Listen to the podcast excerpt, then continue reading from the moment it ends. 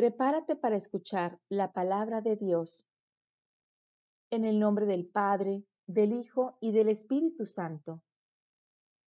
Lectura del Santo Evangelio según San Lucas. En aquella misma hora, Jesús se llenó de júbilo en el Espíritu Santo y exclamó, Te doy gracias, Padre, Señor del cielo y de la tierra, porque has escondido estas cosas a los sabios y a los entendidos y las has revelado a la gente sencilla. Gracias, Padre, porque así te ha parecido bien. Todo me lo ha entregado mi Padre, y nadie conoce quién es el Hijo, sino el Padre, ni quién es el Padre, sino el Hijo, y aquel a quien el Hijo se lo quiera revelar. Volviéndose a sus discípulos, les dijo aparte, Dichosos los ojos que ven lo que ustedes ven, porque yo les digo que muchos profetas y reyes quisieron ver lo que ustedes ven y no lo vieron, y oír lo que ustedes oyen y no lo oyeron. Palabra del Señor. Gloria a ti, Señor Jesús. Jesús, ayúdanos a reconocerte cada día de al adviento y que cada vez nuestro corazón sea tan sencillo para poder comprender que es en nosotros en donde quieres tú estar. Es la morada en donde quieres tú nacer. Amén. Buenos días. Hermosa mañana tengan todos. Les saluda Perla Gómez Flores discípula misionera Verbunday desde Monterrey, Nuevo León, México. Hoy martes 29 de noviembre, con gran alegría les comparto palabras de vida. La lectura que acaban de escuchar es del Evangelio de Lucas capítulo 10 versículos del 21 al 24. En este pasaje iba comprendiendo la importancia de la sencillez para comprender de manera profunda el mensaje de nuestro Padre Celestial, este que nos ofrece a través de su palabra. En mi oración me preguntaba, ¿y por qué la verdad no es revelada a aquellos sabios y entendidos? ¿A qué te refieres con esto, Jesús?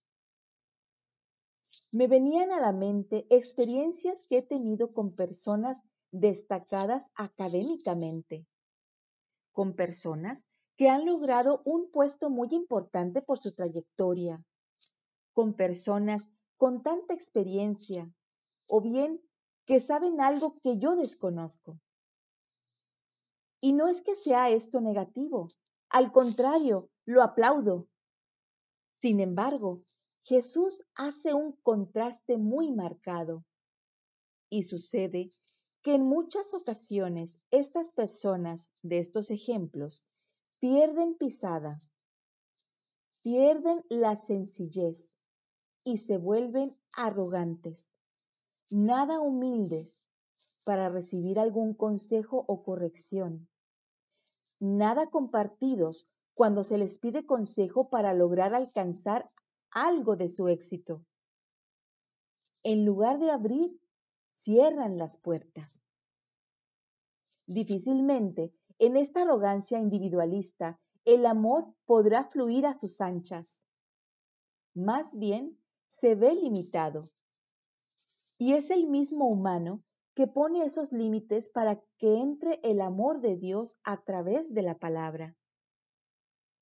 De repente, su corazón es tan duro como el cascarón de un huevo de un avestruz, pero es a la vez frágil. Siempre habrá un punto débil, y ese punto débil es aquel que esconde, que esconde estos hombres. Es ese dolor, soledad, ese enojo, ese miedo que va arrastrando desde su niñez pero que jamás podrá ocultarlo a los ojos y al amor de Dios.